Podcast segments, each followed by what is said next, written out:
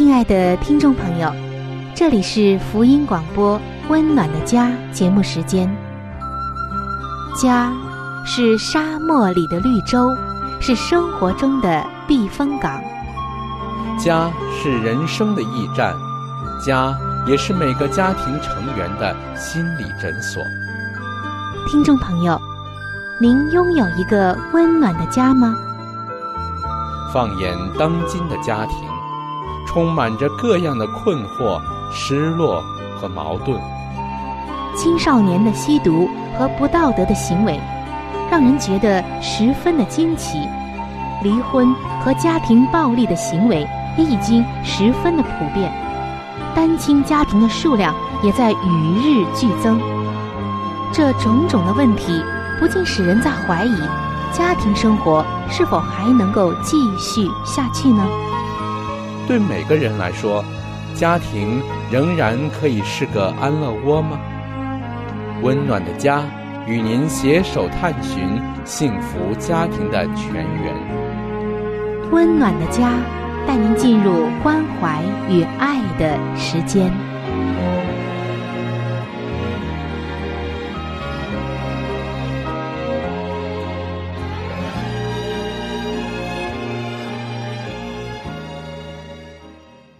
各位亲爱的听众朋友，欢迎您光临到由希望之声福音广播电台为您带来的福音节目《温暖的家》当中，我是主持人春雨。听众朋友，在上一期的节目中，我们和大家一起分享到：你看重什么，往往就会得到什么，因为你所看重的东西，会让你不允许有一些。破坏性的因素存在，你会好好的保护你希望得到的，你所看重的。而在婚姻当中更是这样。可以说，我们的价值观会决定我们婚姻的走向以及成败，还有就是幸福与否。在圣经的箴言书也告诉我们一条智慧的法则，这个智慧就是要我们有一个良好健康的。婚姻价值观，正如上帝所说的：“不可离弃智慧，智慧就护卫你；要爱他，他就保护你。”一样，可以说，这个智慧的法则也是上帝想要让我们运用到婚姻生活中的。那么，说到婚姻的价值观，首先我们要知道最糟的价值观是什么。在上一期节目结束的时候。我们说到，那些总是追求自己的快乐，并且当做生活最高目标的人，往往是世界上最可怜的。为什么这么说呢？在这里，我们绝对不是说我们不可以追求快乐，去做苦行僧，因为我们每个人都是不喜欢吃苦的，谁愿意不快乐而去吃苦呢？我们所说的，就是说那种自我中心的快乐。如果只是追求那种自我中心的快乐，它会成为婚姻的杀手；而如果把它当做生活最高目标的人，他往往正是最可怜的。正如在上期节目当中我们所说的那位男孩子一样，他总是那么的自我中心，把自己的快乐。当成是至高无上的，只要影响到自己的快乐，他都会觉得是对方的问题。只要他不开心，他就觉得一定不是什么好事，却没有明白，婚姻是需要付出极大的努力的。亲爱的听众朋友，在现实的婚姻中，我们能够看到、感受到，许多对的夫妻啊，都或多或少的。有着这样的价值观，他们认为我结婚就是要对方给我快乐，给我我所认为应当该得的，就是为了给我造福，却忘记了婚姻是双方的，婚姻需要付出极大的努力，需要双方都付出自己的真心，需要你明白一点，就是我要让对方幸福。保持着要让我快乐，这种自我中心的这种想法也好，期待也好，进入到婚姻当中，一定会有危机。你可以看到许多的婚姻都是这样的。当有这样的危机、矛盾和纠结的时候，又觉得一定是配偶的问题，却从来没有想过自己的问题在哪里。我们不是说你的配偶就一定没有问题，但我们常常忽略掉了我们的问题在哪里。婚姻需要付出极大的努力，而不是你所认为的坐享其成，或者是对方应该怎样。我相信，只要是多年的夫妻，都可以证明这一点。一旦夫妻做对了努力，就是性格的成长。多为对方着想，就像圣经上所说的，真爱是奉献而不是索取，并且能够经常的反省自己，那么就会发现他们在婚姻生活中获得了超乎所求所想的幸福。然而，这一切都要先经过一些艰难的过程，比如冲突、恐惧、旧的创伤。还有大大小小的排挤、争吵以及受伤等等，因为对方不合乎自己的预期和期待而幻灭，以及接纳不完美与不成熟的功课，互相的磨合，这一切啊，超乎了预期的艰巨。而这些都是正常的状况，也都是解决得了的，在圣经中。上帝给了我们许多的解决之道。只要我们本着要为对方幸福着想的心，要让对方呢从自己身上得到益处的心，那么就没有解不开的难题。假如人能一路的努力，最后还是能再次的到达真正的快乐的，这通常是更大也更深的快乐。这也是上帝让我们在婚姻中成长的必经之路。但是，假如夫妻二人不可避免的碰了壁之后的心态是这个问题干扰到我的快乐，那么麻烦就大了。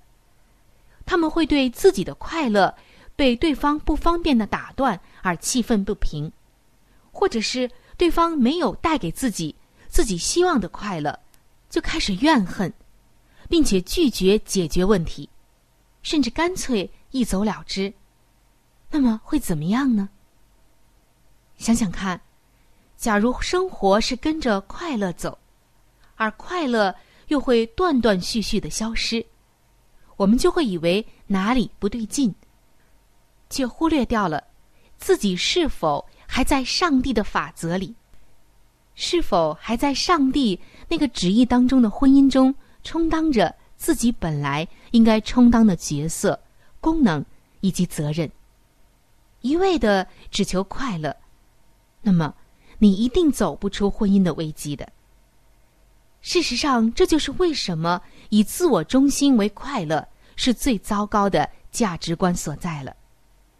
因为，当我们不快乐的时候，也许因为好事正在发生。为什么呢？也许借着这些事情，上帝要你成长。你不得已经历了一个危机的时刻，是因为你需要成长，而那个危机的发生，可能正好解决你生活中的问题。假如你能够抓住机会，学习在各种的境况中都必须学会的，就可能改变一生。这也就是为什么。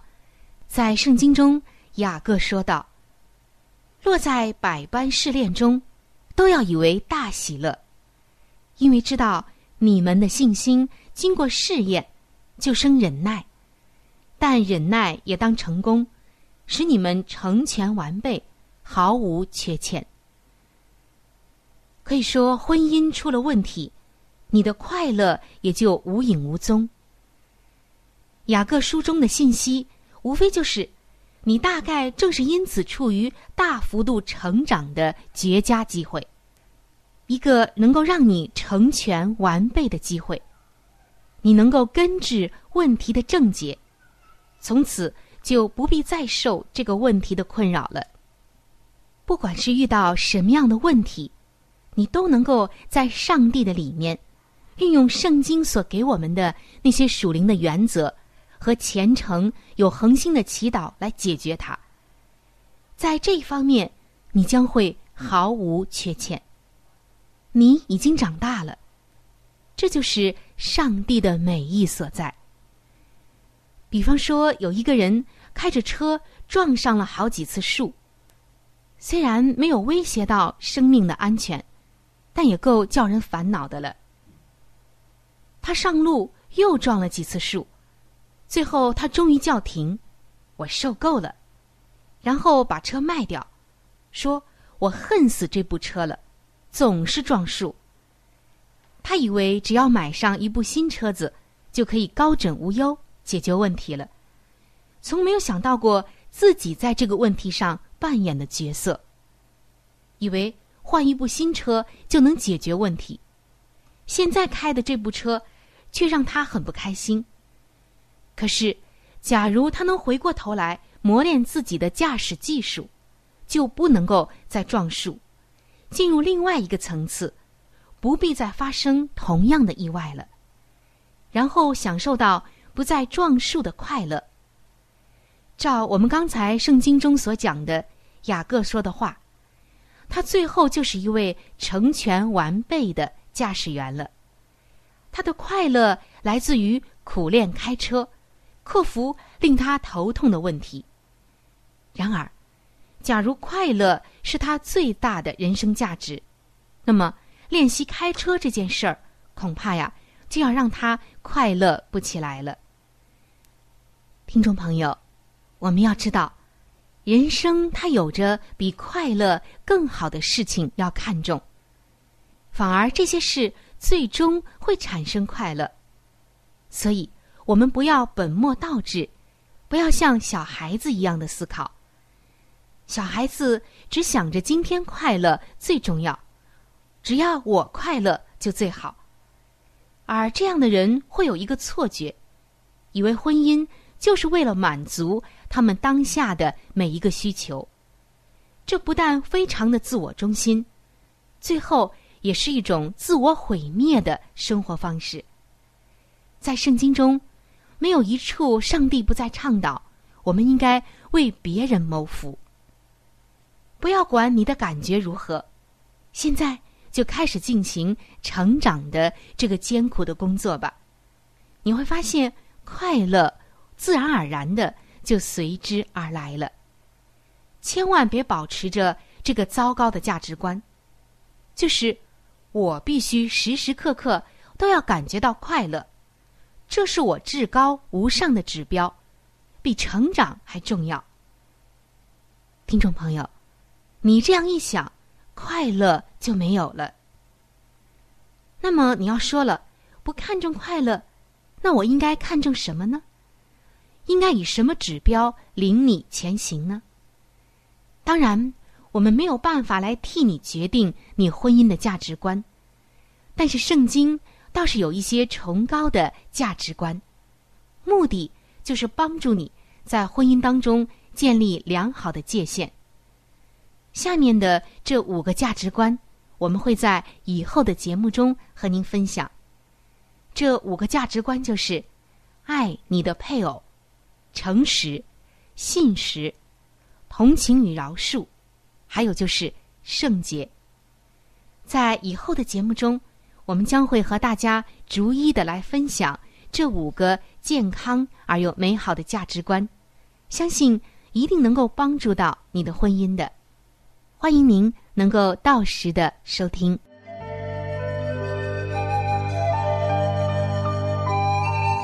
好书分享时间。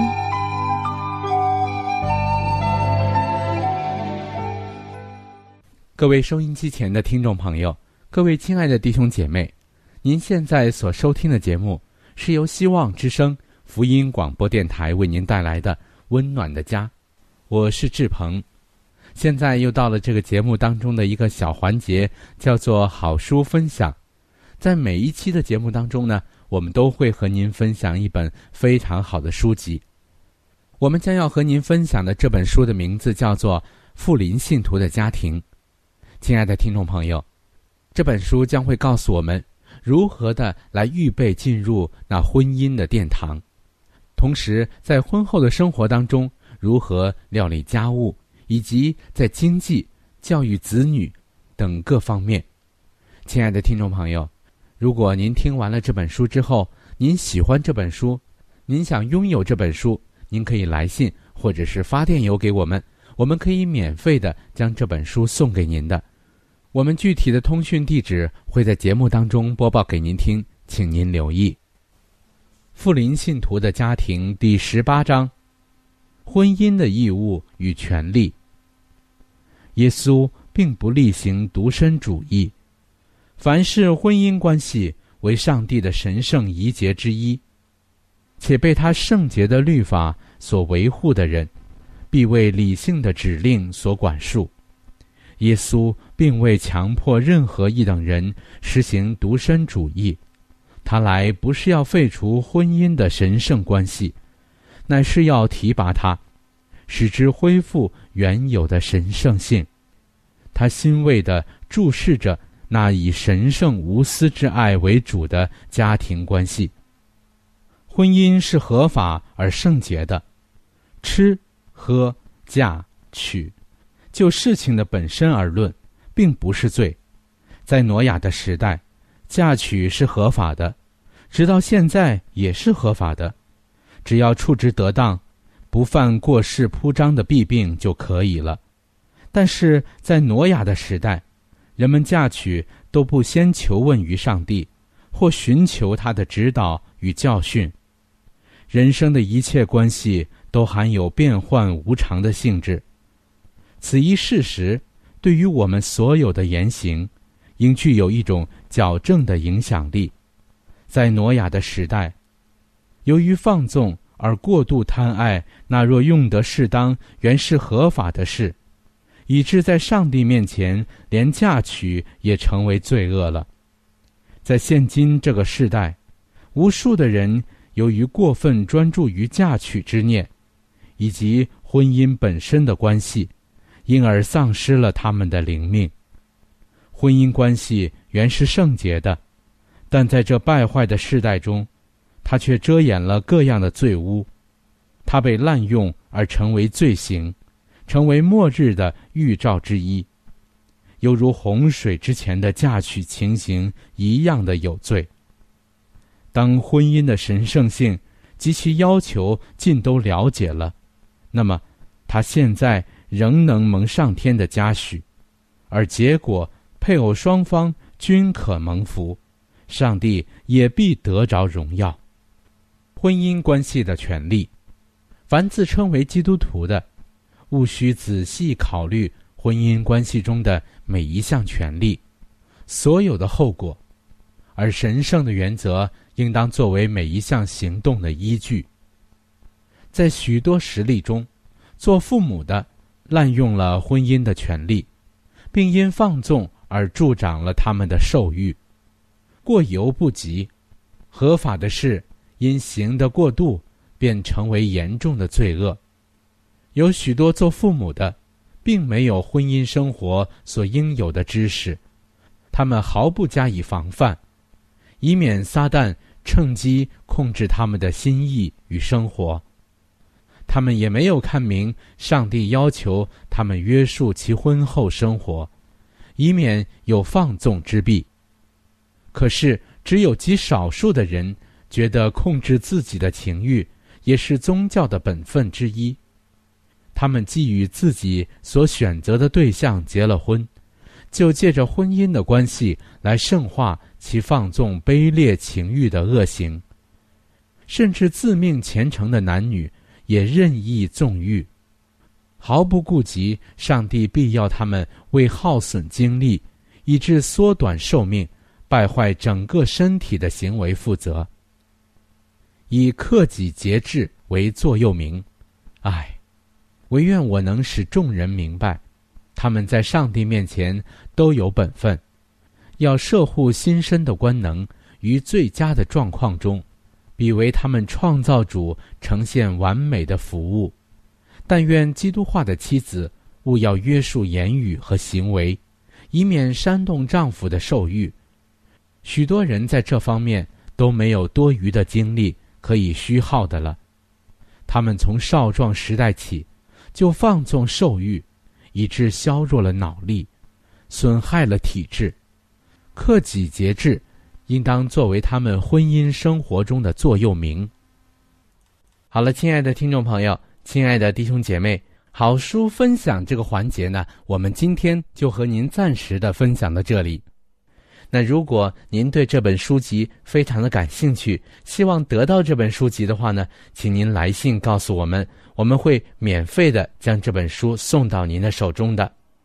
来信请寄香港九龙中央邮政局信箱七一零三零号，你写“春雨收”就可以了。如果你给我们发电子邮件也是可以的，这样更快捷一些。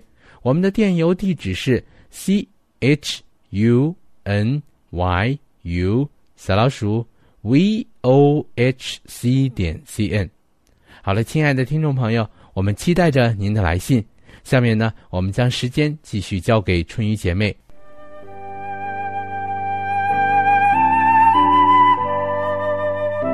贴心小管家，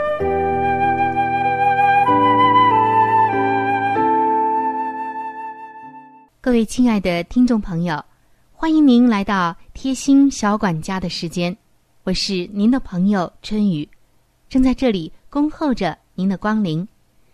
听众朋友，平常在我们的生活中啊，常常呢会把蔬菜水果保存起来，这个时候。我们会把它们装在保鲜袋里。那么，如何能够轻松的排干净袋子中的空气，让这些蔬菜水果保鲜的时间更长一些呢？我要告诉你的就是，一小盆水就能够解决问题。哦，您可能要问了，这水和排进袋子中的空气又有什么关系呢？一起来看一看吧。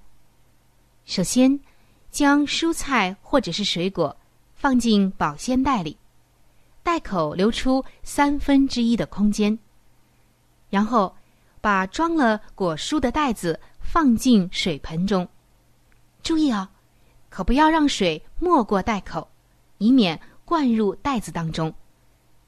您瞧瞧，这个时候袋子一下子就缩紧了，这是因为水压的作用。排出了空气，然后在水中一边的转动保鲜袋，一边用手按压保鲜袋，利用保鲜袋周围水的压力，帮助排进袋中的空气。等到袋子里面的空气基本上排干净了，再封上袋口，放进冰箱里，这样果蔬保存的时间就更长了。像黄瓜、香菜、油菜等等的蔬菜，放上一天就很容易打蔫。还有就是橘子、柚子、苹果这些水果，也很容易流失水分。用这个方法来保存，可以让它们的保鲜时间更加的长一点儿。用这个方法还能够给花生、瓜子。等等的干果防潮，空气排得越干净，这防潮的效果就越好。还有像馒头、面包以及一些小点心，放上一天左右，你就会发现它变干了。用这个方法保存起来，可以软软的保鲜好几天呢。再有就是在南方一些比较潮湿的地区。也可以用这个方法来存放皮衣、皮鞋、皮包、毛衣、手套、围巾等等的东西，防潮的效果也是很不错的。听众朋友，您记住了吗？原来一盆水还能够有这么多的作用，您一定没有想到吧？今天的贴心小管家就和您分享到这里。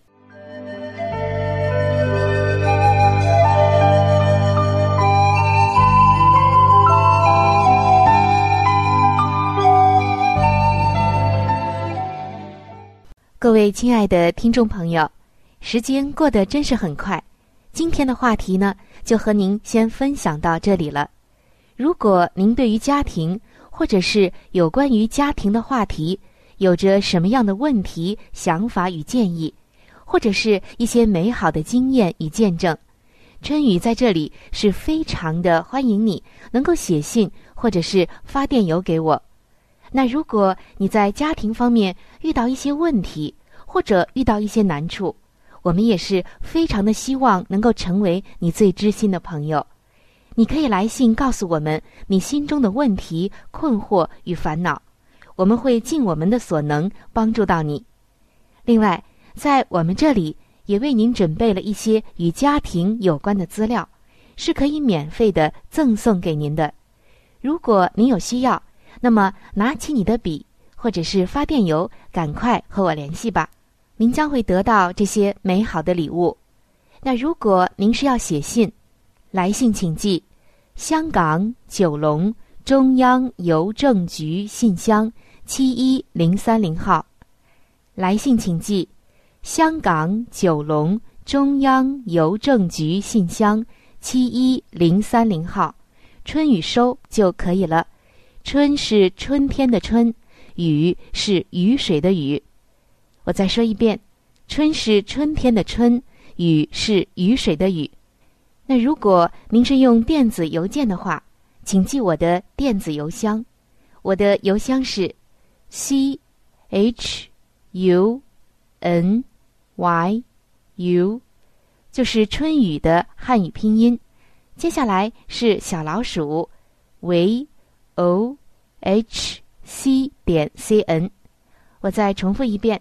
我的邮箱是 c h u n y u，也就是春雨的汉语拼音。接下来呢是小老鼠 v o h c 点 c n。还有就是，如果您有话想和志鹏说，也可以通过我转交给志鹏。好的，最后非常的欢迎你能够来信。或者是上网和我们联系。本期的节目就到这里了，下期节目我们再会。愿上帝赐给您一个温暖的家。